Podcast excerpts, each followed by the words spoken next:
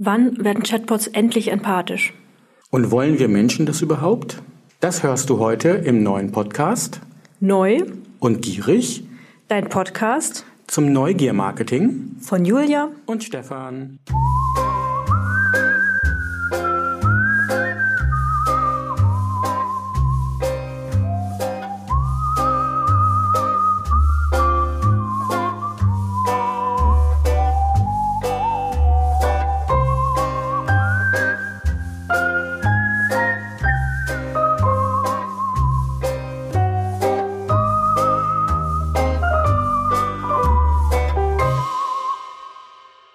Und willkommen zurück zur mittlerweile dritten Folge unseres Neugier-Marketing-Podcastes.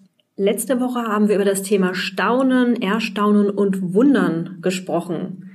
Und diese Woche haben wir versucht, tiefer einzusteigen, weil es gibt einen Punkt, der ganz zentral ist, der einen großen Bereich unseres Buches auch ausmachen wird, oder? Ja, genau. Wir haben im Grunde diesen kleinen Zünder uns diese Woche näher angeschaut. Was brauche ich eigentlich, um Menschen vom Staunen zum Erstaunen zu bringen? Und ein ganz großer und magischer Effekt dabei ist die Empathie. Die Empathiefähigkeit im Marketing, die Resonanz zu erzeugen, um Menschen ganz persönlich reinzuholen in ein Thema, um sie am Ende natürlich neugierig zu machen. Und das ist ein sehr großes Thema. Über Empathie können wir wahrscheinlich auch ganze Bücher schreiben. Wir haben es diese Woche auch gemerkt, dann, als wir uns mit Chatbots näher beschäftigt haben. Und ich glaube, du hast einen Chatbot aus deiner Kindheit gefühlt wieder herausgeholt, ne? Halbwegs Kindheit, genau. Ähm, wir gucken uns natürlich alle möglichen Chatbots an und versuchen dann immer natürlich die zu nehmen, die uns irgendwie auch einen Mehrwert bringen, die wir spannend finden. Und da lief mir der Lego-Chatbot vor die Füße.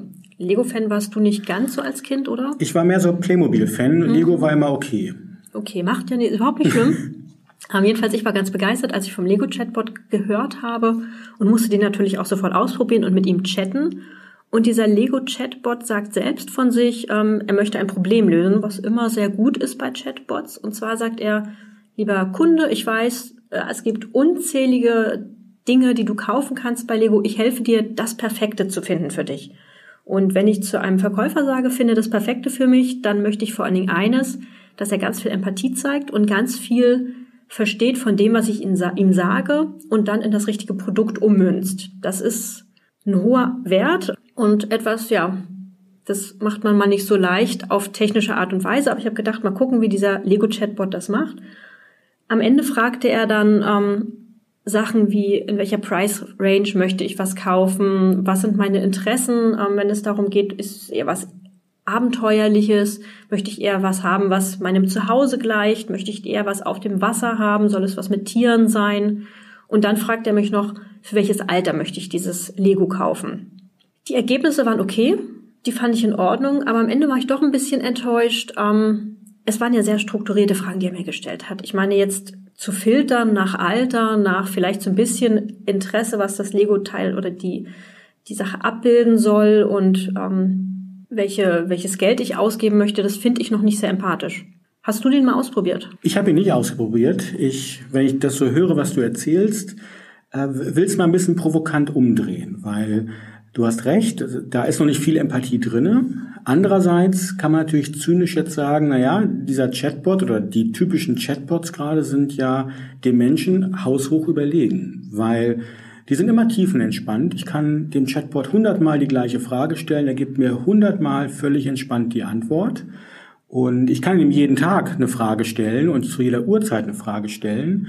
Und vor allen Dingen, er bleibt immer strukturiert. Also er lenkt nicht ab vom Thema, er bringt mich eigentlich immer zum Ziel. Und das kann ja auch ein großer Vorteil sein. Definitiv, er ist vorurteilsfrei. Aber er hat natürlich eines, ja, was ein Verkäufer hat, das hat er nicht. Das ist eben dieses, er kann mir in die Augen schauen und kann sehr schnell erkennen an meiner Mimik, an meiner Gestik, wenn er mir was vorschlägt, passt das oder passt das nicht. Ich muss sehr aktiv sagen, ja, nein, ich muss tiefer reingehen. Da zweifle ich noch, ob das ein Chatbot schon kann. Ich muss zugeben, ich habe jetzt keine Stunden mit dem Lego-Chatbot ähm, gechattet, sondern er hat mir schnell was vorgeschlagen, von dem ich mir durchaus vorschlagen könnte, dass mir das gefällt. Das war aber nicht so schwer in der Tat. Dennoch, ähm, und da kommen wir ganz tief nämlich ins Thema rein, wann immer wir über künstliche Intelligenz und Chatbots sprechen, gibt es immer so diese zwei Lager. Die einen sagen, Wir müssen es schaffen, dass die Maschine empathisch wird, sonst werden wir nie erfolgreich damit werden, sonst wird das immer mehr so ein Second- oder Third-Level-Support sein. Ja, das ist mehr so strukturierte Daten geben, abfragen, aber wenn es dann wirklich ins Eingemachte geht, muss ein Mensch immer noch ran. Und die andere Branche oder die andere Richtung sagt, ähm, niemals wird eine Maschine empathisch sein. Es ist dem Menschen vorbehalten. Das kann kein Tier, keine Technik. Das kann nur der Mensch. Das sind zwei sehr krasse Lager. Ich bin der Meinung, es gibt irgendwo eine Lösung oder eine Wahrheit dazwischen. Die werden wir heute auch nicht lösen, aber wir nähern uns dem ganzen Thema an, oder?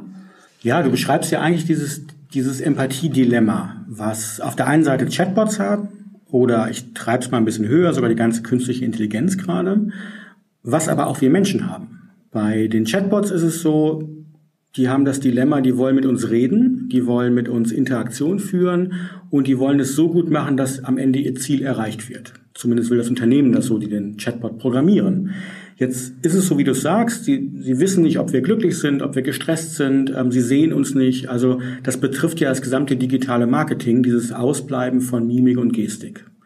Auf der anderen Seite aber gibt es dieses Chatbot-Problem auch auf Seiten des Menschen. Also auch wir haben ja so ein Empathie-Dilemma, weil wir in jedem Moment, wo wir Kommunikation führen, eben auch mit einem Bot, bewusst oder unbewusst eine Beziehung aufbauen. Das heißt, in dem Moment, wo wir ähm, sagen, naja, der, der, der Chatbot ist ja doch noch nicht so gut ähm, wie ein Mensch, oder wie du es ja auch gerade sagtest, nur am Ende war es nur so strukturiert, vergleichen wir ihn ja unbewusst mit einem Menschen. Das heißt, wir bauen in dem Moment schon ganz kurz eine Art von Beziehung auf und sagen, nein, das passt ja doch nicht, weil wir es eigentlich erwartet haben. Das heißt, ich bin mal ein bisschen böse, eigentlich wollen wir doch, dass Chatbots oder überhaupt jede Art von, von Assistent, der da im digitalen Marketing rumspringt, möglichst menschlich ist, oder?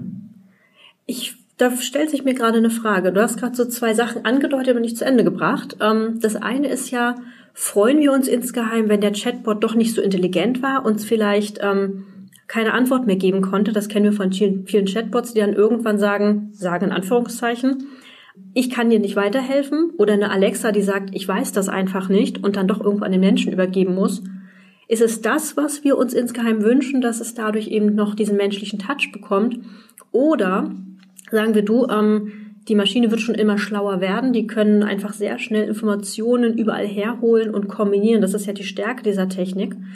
Aber wollen wir eben genau diese Emotion dazu haben? Wollen wir das oder wollen wir es nicht? Haben wir Angst davor, wenn auf einmal eben die Maschine so menschlich wird im Aussehen und im Kommunizieren durch eben Emotionen, dass wir sagen, wow, das wollen wir, dann vertrauen wir endlich oder sagen wir, nee, dann kann ich ja gar nicht mehr unterscheiden, ist das noch Mensch und Maschine. Und bei der Maschine wissen wir, die wird uns irgendwann überlegen sein, weil sie einfach viel schneller kombinieren kann als jedes Gehirn. Ich kam so ein bisschen auch auf diese Frage, weil in einer aktuellen Studie, die im Guardian nachzulesen war, eben Menschen, die wurden mit Chatbots konfrontiert und die, der eine Teil eben hat ähm, Chatbots bekommen, die sehr neutral geantwortet haben. Ja, Frage-Antwort, ohne großartige Wertung, ohne Emotion. Und die anderen haben Antworten bekommen, die emotional belastet waren. Ein Beispiel, ähm, wenn ich jetzt als Mensch sage, oh, blöder Tag, ich komme zu spät, ähm, ich habe im Stau gestanden, dann könnte der Chatbot reagieren, du bist zu spät. Das ist erstmal eine ganz neutrale Antwort. Oder der Chatbot sagt, das tut mir total leid, wie kann ich dir denn helfen? Ja, versucht etwas Positives draus zu machen, versucht Emotionen reinzugeben oder sagt sogar als Antwort, emotional gefärbt, ja genau, voll blöder Tag, scheiß Autos, scheiß, ja, scheiß Menschenmengen, was auch immer. Das heißt, er gibt mir auf einmal eine emotionale Antwort. Das sind zwei extrem unterschiedliche Arten von Antworten. Und die Studie hat eben gezeigt, dass 61 Prozent der Probanden es besser fanden, die emotionaleren Antworten zu bekommen. Jetzt sind 61 Prozent ein bisschen mehr als die Hälfte vielleicht, aber es zeigt zumindest die Richtung, dass diese Emotion gewünscht ist, oder? Definitiv. Also im, Grunde wir daraus ja gleich eine, eine Art Schlussfolgerung fürs Marketing und für Unternehmen ableiten, dass wenn wir Chatbots machen, wir vor der Herausforderung stehen, entweder von vornherein deutlich zu machen, das ist nur so ein Frage-Antwort-Spiel. Also hier finden keine Emotionen statt. Ähm, das gesamte Versprechen ist eigentlich darauf, dass du eine Maschine bedienst, so wie ich einen Automaten bediene. Das ist sehr kurzfristig, bedeutet aber auch, ich werde nie Bindung aufbauen zu diesem Bot. In dem Moment, wo ich als Unternehmen aber sage, ich, ich möchte wirklich einen bindenden Charakter schaffen, wo ich Nutzer auch da am Ende eben natürlich zur Neugier bringe, wieder damit sie wiederkommen, setzt es dann ja wirklich voraus, dass ich die Emotionen mit reinbringe und dass ich ihn pseudo-empathisch machen sollte, um uns wirklich zu touchen auch. Ne?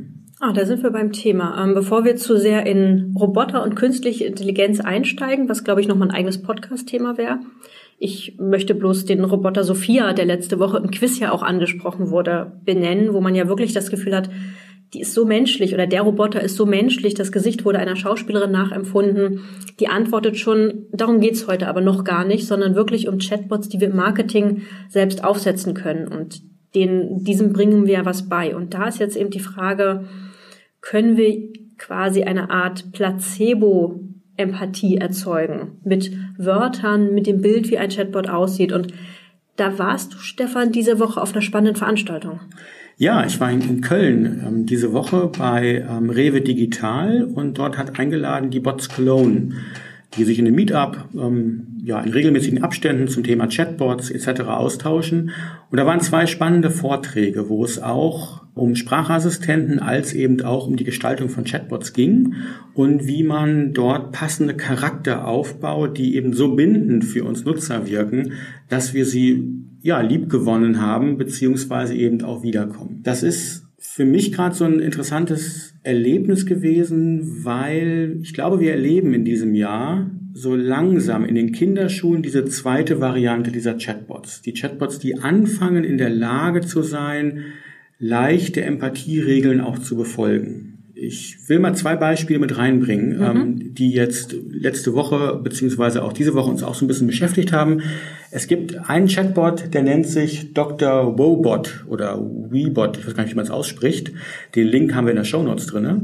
Und dieser Chatbot ist eigentlich mehr für depressive Menschen gedacht. Das ist, oha. heißt, oha, genau.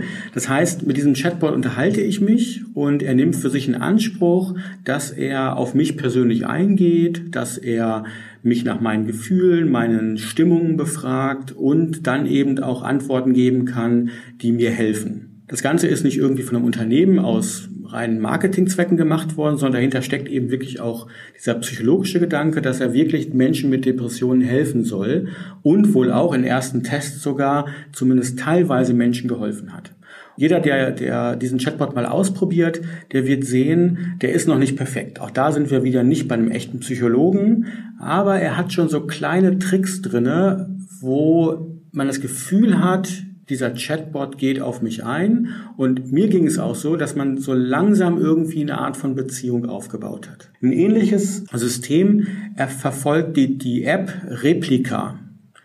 Vielleicht von gehört auch schon, auch da letztes Mal die Links mit rein. Diese App kann ich mir runterladen, ist am Ende auch ein Chatbot. Und Replika hat den gleichen Ansatz.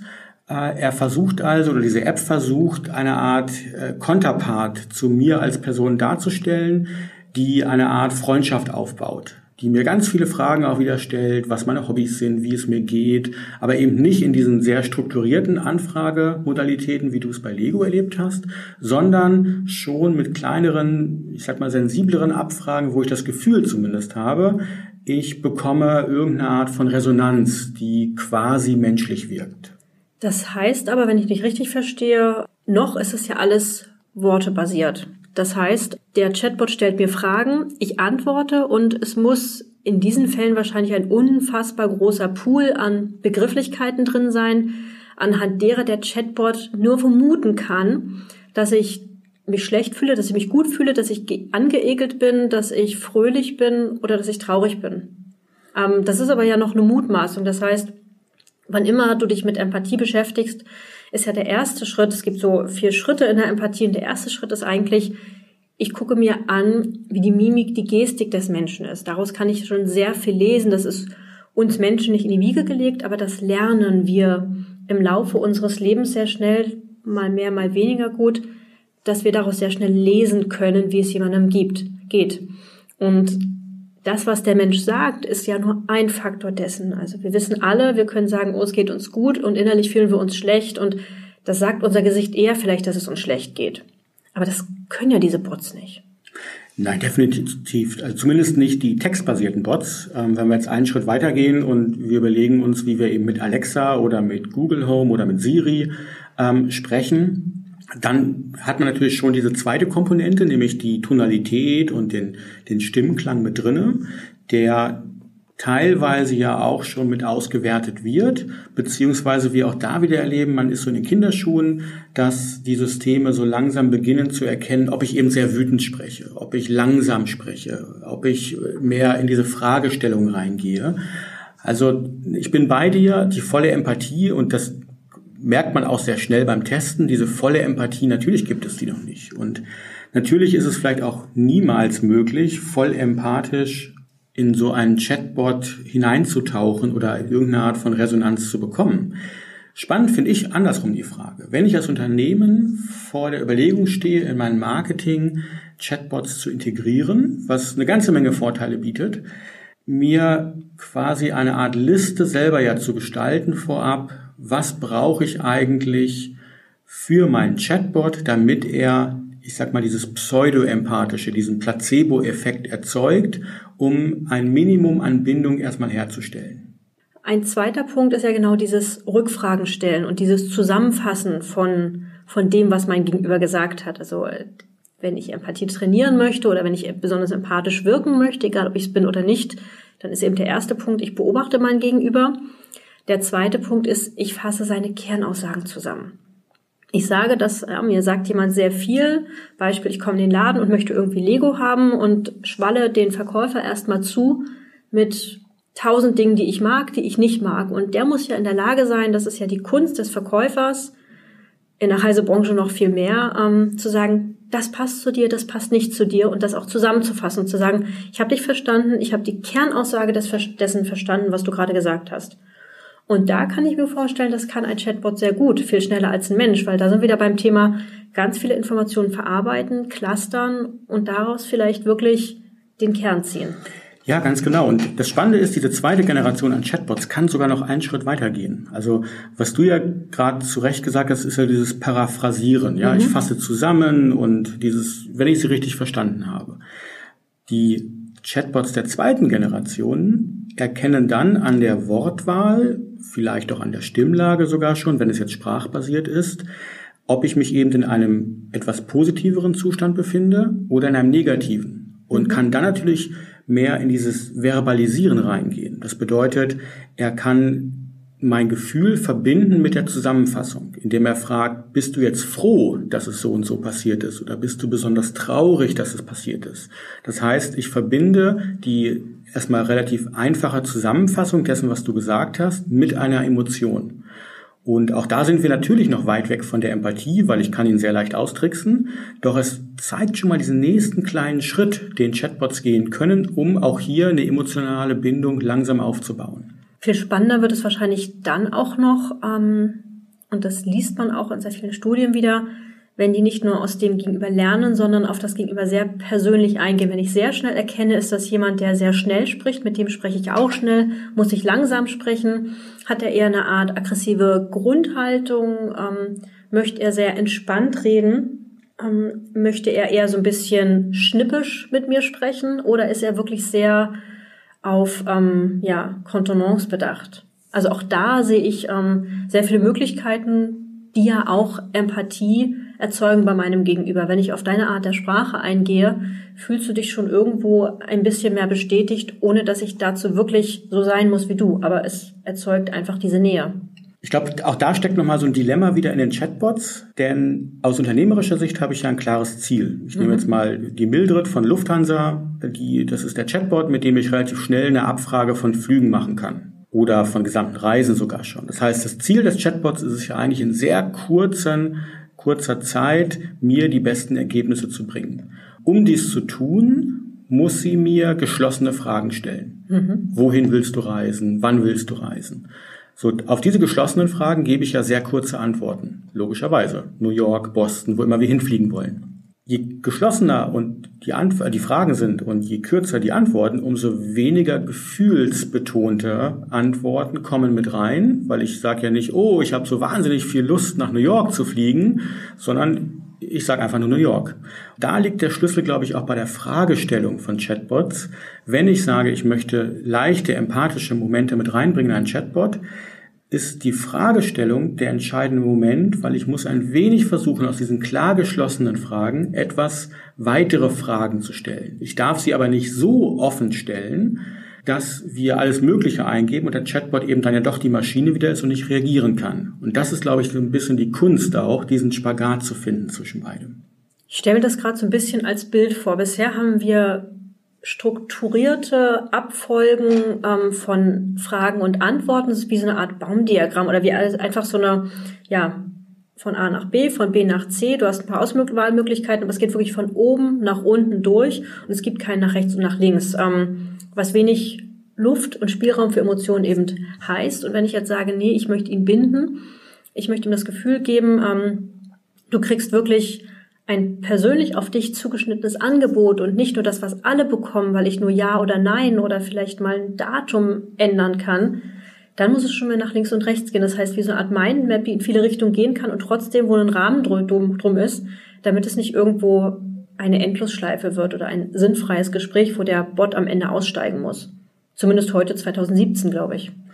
Das wird wahrscheinlich der Punkt sein, wo, wo Chatbots aus dieser Automatenlogik wirklich nur dann smart und intelligent werden, wenn im Hintergrund eben dann wirklich echte künstliche Intelligenz wirkt. Also wie man es in, in Ansätzen so bei IBM Watson Chatbots sehen kann, die man programmiert oder wenn man jetzt Dialogflow sieht von Google, die zumindest nach außen hin kommunizieren, dass die Chatbots mitlernen können, dass in Teilen schon eine gewisse Smartheit eben auch schon erzeugt wird, um auf diese offenen Fragen wesentlich intelligenter und selbstständig zu reagieren auch. Das heißt, um jetzt mal einen Schritt weiter zu gehen, die Menschen, die Psychologie studiert haben, die, die vielleicht sich mit ähm, Fragetechniken, also Kommunikationswissenschaftler zum Beispiel, Erziehungswissenschaftler, das sind eigentlich die, die gerade in der Technik mit gebraucht werden, oder? Weil das eine ist ja das Technische. Ich glaube, das ist uns allen klar. Das wird weiterentwickelt. Da mache ich mir auch keine Sorgen. Aber die Techies, die da dran sitzen, die, glaube ich, können gut mit vorgegebenen Frage-Antwort-Strecken aber jetzt kommt genau dieser komplexe Part rein, was wirkt, was wirkt nicht, ähm, wo wird's gefährlich, wo kann eine Kommunikation abbrechen. Das, was zwischen Menschen schon schwierig ist, das muss jetzt in diese technische Umsetzung gebracht werden, oder?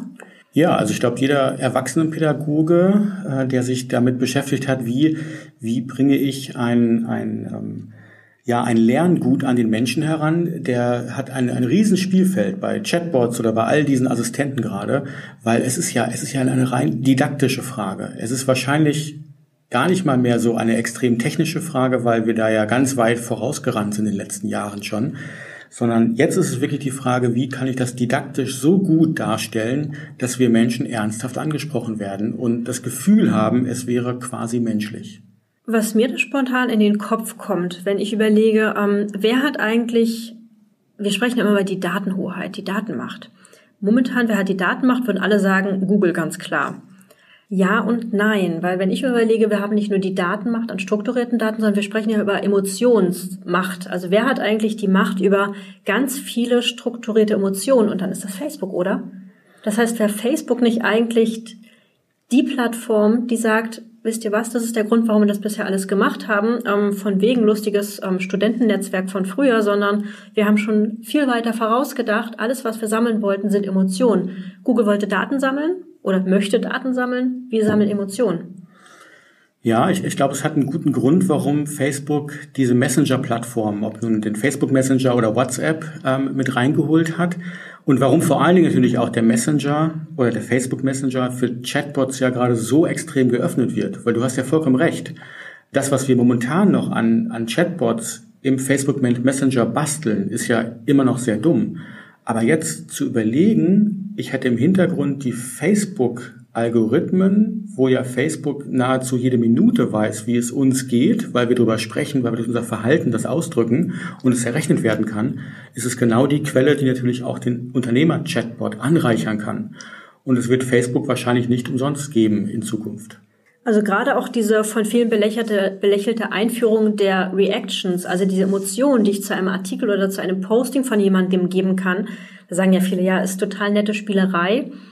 Aber theoretisch steckt ja ein tiefer Wert, weil wenn man sich die Studien anguckt, versuchen Studien, die daran interessiert sind, ähm, eine Datengrundlage zu schaffen für die Interaktion zwischen Mensch und Maschine, versuchen es runterzubrechen auf gewisse Grundemotionen, eben Ekel, Wut, Freude, Gefallen, ähm, Verliebtsein. Also fünf, sechs Grundemotionen gibt's und die finden sich, glaube ich, in diesen Reactions sehr gut wieder. Zumindest was ich so mit ein paar Studien gesehen habe. Das heißt, ähm, wir merken gerade erschreckenderweise, das ist alles keine Spielerei, sondern es hat alles einen tieferen Sinn. Kommen wir mal wieder zurück auf das, was wir eigentlich sagen wollten. Ähm, wir werden jetzt noch nicht den perfekten Chatbot kreieren. Selbst Lego hat vielleicht noch nicht den perfekten wie viele andere, aber wenn wir uns heute überlegen, einen Chatbot zu basteln, dann sind eben das eine, welche Fragen, welche Antworten können gestellt werden. Das ist, glaube ich, strukturiert. Das ist viel Fleißarbeit. Im Vorfeld schon auch an Informationen sammeln. Aber um das nochmal runterzubrechen, wie kann ich denn diesen zweiten Teil, diese zweite Seite der Medaille erzeugen? Wie kann ich denn Empathie zumindest simulieren? Also dieser, diesen Placebo-Effekt der Emotionen oder der Empathie eigentlich erzeugen? Der, der allererste Schritt, bevor man wirklich in diese Fragestellungen reingeht und dergleichen, ist erstmal diesen Charakter zu erschaffen. Das heißt, die Basis ist ja, ich muss für den Nutzer das Gefühl erzeugen, ich spreche mit einem Dingen, was aber menschlich erscheint. Ich sage mal bewusst nicht der Mensch, sondern ich spreche mit einem Dingen, was aber menschliche Züge hat. Also es beginnt damit, dass ich diesem Chatbot ähm, als Avatar in irgendeiner Form ein eindeutiges Gesicht gebe. Das ist genau dieser Effekt, den wir erkennen, wenn wir durch die Straßen rennen, wo immer wir einen Gully sehen mit zwei kleinen Löchern drinne, wir sehen irgendwie ein Smiley. Also wir, wir leiten ja bewusst immer, ähm, wo wir ähm, Maschinen sehen oder auch einfach Produkte, leiten wir im Kopf immer Gesichter ab. Und entscheidend hierbei ist der Mund. Das heißt, dass der Chatbot auf jeden Fall die Grundzüge eines Mundes hat. Weil der Mund ist für uns immer das wichtigste Element, um Mimik abzuleiten. Das ist nicht umsonst kommen daher die Smileys auch. Und unterstützen kann dann eben, können eben die beiden Augen noch wirken. Also das sind die beiden Basisfaktoren, die ich immer idealerweise so einem Avatar mitgeben sollte, die natürlich positiv dargestellt werden sollten oder sich nach dem richten, was ich dann erreichen will. Das heißt, ähm, so wie es man es oft noch sieht, dass eben ein sehr abstrakter Avatar oder sogar das Logo des Unternehmens genutzt wird, ist eher kontraproduktiv, wenn ich eben diese Menschlichkeit erzeugen möchte, sondern es sollte schon menschliche Züge aufweisen. Definitiv. Also wenn ich nicht gerade die TUI bin mit ihrem Smiley-Logo, die natürlich ja, da diesen Grundgedanken ja eh schon drinne haben, ist es gut, wenn ich da wirklich einen Charakter schaffe, wo ich das ableite. Das muss nicht wirklich aussehen wie ein Mensch, das soll auch gar nicht aussehen wie ein Mensch, sondern es muss mehr uns dieses Gefühl geben, ich erkenne da drinne was. Also da gibt es zig Beispiele ja aus den Hollywood-Filmen, ob wir den kleinen Roboter Wally nehmen, wo wir immer so das Gefühl hatten, oh Mensch, wir haben den so gerne, weil er so babyähnlich konstruiert worden ist. Oder viele, viele andere Beispiele. Das heißt auch möglicherweise zu schauen, ähm, dass ich ihm eine gewisse Art von Mimik gebe. Also wenn es jetzt ein ein Bot ist für Kinderprodukte, dann guckt er eher sehr lieb, weil Eltern, die mit dem interagieren, wollen eben ein Lieben haben. Wenn es eher ein cooles Produkt ist, dann guckt er vielleicht ruhig mal ein bisschen cool, ein bisschen witziger. Genau. Cool. Übrigens, ähm, kleiner Gedanke am Rande. Ich glaube dir nicht, dass du bei Gullis an, an Gesichter denkst, sondern ich denke jedenfalls, seitdem wir S von Stephen King gesehen haben, einfach nur an Clowns, aber das ist eine andere Nummer. Ja, es mag mit reinfließen, genau. Gut, zweiter Punkt. Wie können ja, wir ihn zweiter Punkt, machen? Genau, zweiter Punkt sind menschliche Charaktereigenschaften. Das heißt, wir hatten ganz vorhin darüber gesprochen, was so ein Bot alles kann. Dass ein Bot theoretisch erstmal, wenn es um die reine Wissensabfrage, perfekt erscheint, weil er immer erreichbar ist und er gibt immer Antworten, wenn ich die richtigen Fragen stelle. Nur wenn ich zu perfekt bin, dann klappt das nicht. Das heißt, ich kann ihm zwar Charaktereigenschaften zuweisen, auch menschliche, ich sollte aber darauf achten, dass ich immer so ein, zwei charmant negative Eigenschaften mit reinbringe. Das heißt, dass ich irgendwo eine kleine Schwäche in diesem Bot auch erkenne, um ihn einfach lieb zu haben. Die dürfen nicht so negativ sein, dass sie mich abstoßen, ganz klar. Doch sie, sie müssen uns im Grunde das Gefühl geben, naja gut, der ist ja doch nicht so perfekt. Also er, er kommt so auf eine Stufe mit uns Menschen wieder. Das ist noch ein ganz wichtiger Punkt. Das kann ich spielerisch machen, indem ich natürlich dann auch wirklich mit meinem Charakter spiele, in, wo ich vielleicht ähm, mit dem typischen Fall, wenn ich habe lange Ladezeiten, ja, und das erkennt der Bot, dass er mal vielleicht zwei, drei Sekunden braucht oder er spielt sogar mit und er sagt dann, äh, oh Mensch, tut mir leid, ich habe gerade noch was anderes gemacht ähm, und spielt da mit seinem eigenen Charakter ein bisschen.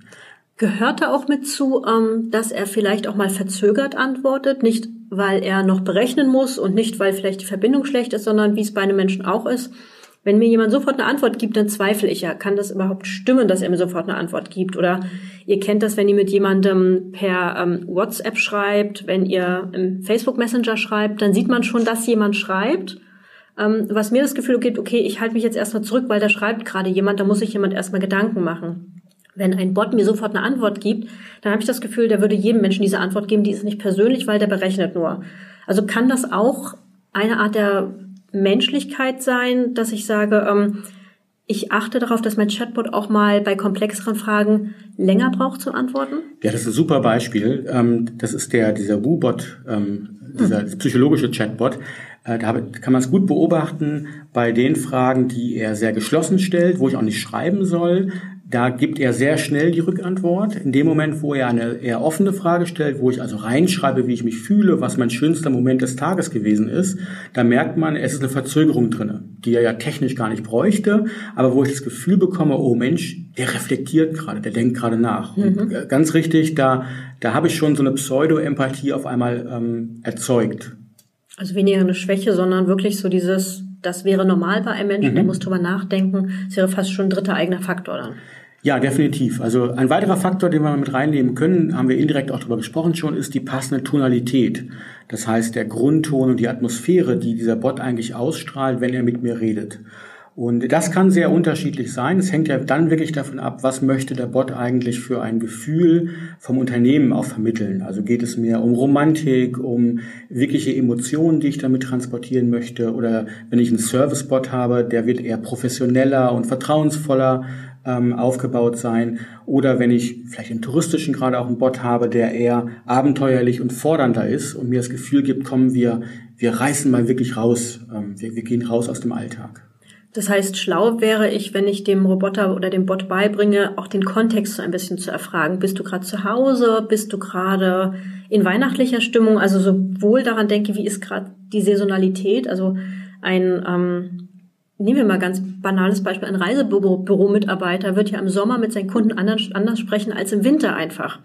Das ist, glaube ich, uns Menschen gegeben, ähm, dass man vielleicht im Winter, wenn es draußen echt total ätzend ist, ich mehr darüber spreche, wie schön könnte es jetzt sein, wenn es warm ist. Wenn aber draußen ein super heißer Tag ist, dann mache ich nicht noch, dann weise ich nicht noch auf das Urlaubsziel hin, was total warm ist, sondern dann spreche ich vielleicht über ganz andere Themen, weil das Bedürfnis ein anderes ist. Und ich denke, das ist sogar relativ einfach, sogar in einer Fragestrecke herauszufinden, wie ist der Kontext der Person, die gerade mit mir spricht? Ist er eher in Eile, sitzt er in der U-Bahn, wo das Netz alle paar Sekunden abbricht, oder sitzt er wirklich entspannt auf der Couch und hat wirklich mal eine Stunde Zeit, um sich mit mir als Chatbot eben zu unterhalten? Definitiv. Also das, das ist ein super Mittel, wo man so in diese, diese kognitive Empathie reingehen kann. Also je mehr ich genau über Herkunft, Standort etc.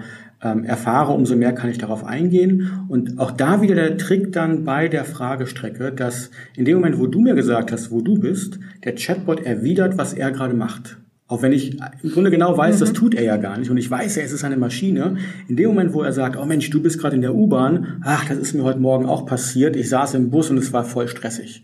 Dann weiß ich zwar, das kann gar nicht stimmen und trotzdem unterbewusst verankert es sich, dass er mir, dass er auf mich eingegangen ist und in dem Moment, wo ich höre, er hat den gleichen Stress gehabt wie ich, gibt es diese, diese unterbewusste Verbrüderung und schon entsteht Bindung.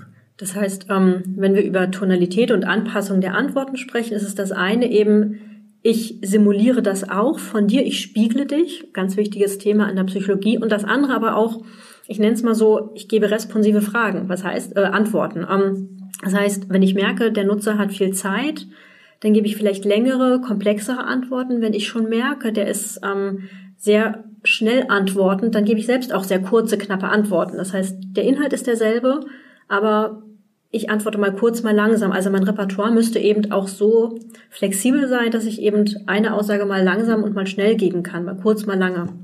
Was übrigens noch gar, gar nichts mit künstlicher Intelligenz zu tun hat, sondern das kann ich mit einer entsprechenden Fragelogik den Chatbots beibringen und wirklich einfach nur antrainieren mit dieser Daten, dieser sozialen Daten, die der Nutzer bewusst oder auch unbewusst durch geschickte Fragestellungen preisgegeben hat. Im schlimmsten Falle oder im einfachsten Falle frage ich, wie viel Zeit hast du gerade? Recht easy sogar, kann ich das abbilden. Genau.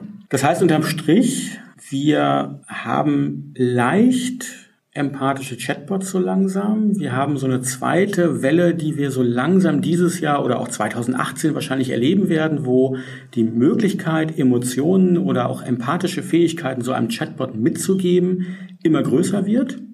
Auch für Unternehmen, die jetzt nicht Apple oder Facebook heißen, sondern ganz runtergebrochen auch für, für kleinere Unternehmen die dann in der Lage sind, Chatbots zu nutzen, um nicht nur simple, dumme Antworten zu geben, die natürlich auch eine Entlastung sein können für ein Callcenter oder überhaupt für ein Unternehmen, sondern die auch in der Lage sein können, echte Bindung aufzubauen und echte Freude auf eine Marke zu erzeugen.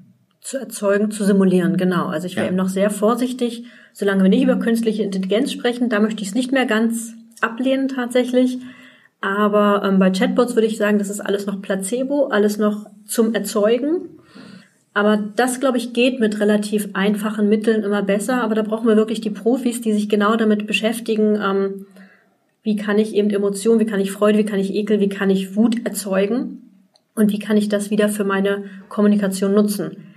Ein letzter abschließender Gedanke nochmal, aber das ist komplett offen gerade, was mir gerade einfällt. Dein, der Chatbot, der sich um depressive Menschen kümmert, oder? Mhm den finde ich wahnsinnig schwierig. Ähm, ich weiß nicht, ob da vielleicht, vielleicht nicht vielleicht doch Unternehmen ganz am Ende irgendwo mit drin hängen, weil ich glaube, das, was du da an Emotionen, an Informationen bekommst in diesem geschlossenen Raum, ist ja unfassbar Gold wert. Ich finde es extrem, so einen Chatbot zu haben.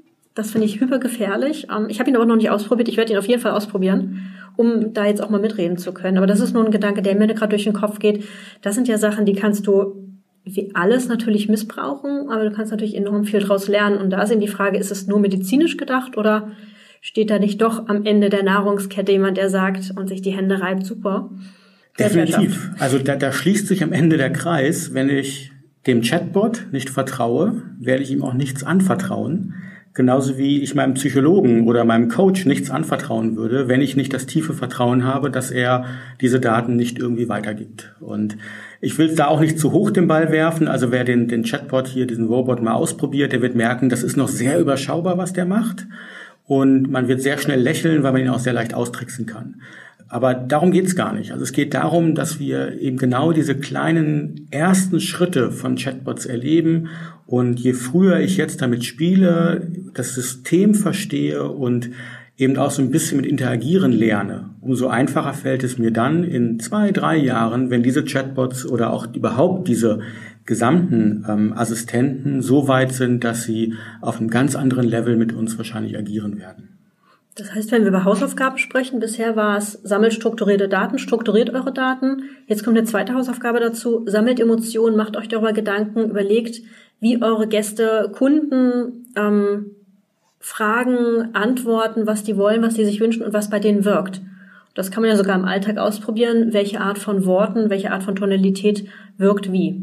Ich glaube, wir werden dieses Empathiedilemma, von dem wir gesprochen haben, heute im Podcast nicht lösen, ganz klar aber wir haben dir vielleicht beim Zuhören so ein bisschen die Synapsen geöffnet, wo die Reise hingeht und dass wir mit einer leichten Faszination und nicht nur einer Aggression gegenüber diesen Chatbots ähm, gegenüberstehen und in der Diskussion auch die Möglichkeiten sehen. Bin mir auch sicher, dass wir nicht das letzte Mal darüber gesprochen haben. Als Kommunikationswissenschaftlerin ist das für mich eben ein unfassbar spannendes Feld, weil jetzt eben die Technik auf einmal mit reinkommt, nicht nur der Mensch. Und ähm, nee, war nicht das letzte Mal, wird einen großen Teil im Buch ausmachen und wer sich berufen fühlt, da auch noch Hinweise zu geben, sagt, ihr erzählt total Müll oder Mensch, da habe ich ganz andere Erfahrungen gemacht, immer her damit. Wir verarbeiten das. Zur Not holen wir dich gern auch mal mit in eine Special-Folge im Podcast, reden weiter über Emotionen und Empathie, weil ich glaube, das ist gerade, dieses Thema bestimmt gerade den Aufbau von Chatbots und künstlicher Intelligenz. Wunderbar. In dem Falle danken wir dir fürs Zuhören. Wir haben zeitlich heute ein bisschen überzogen wieder, aber ich hoffe, wir haben dir ein bisschen die Gedanken geöffnet und wünschen dir ein wundervolles Wochenende, wenn du es heute hörst und wenn du es Montag hörst, eine wundervolle Woche. Genau, bis dann. Tschüss. Tschüss.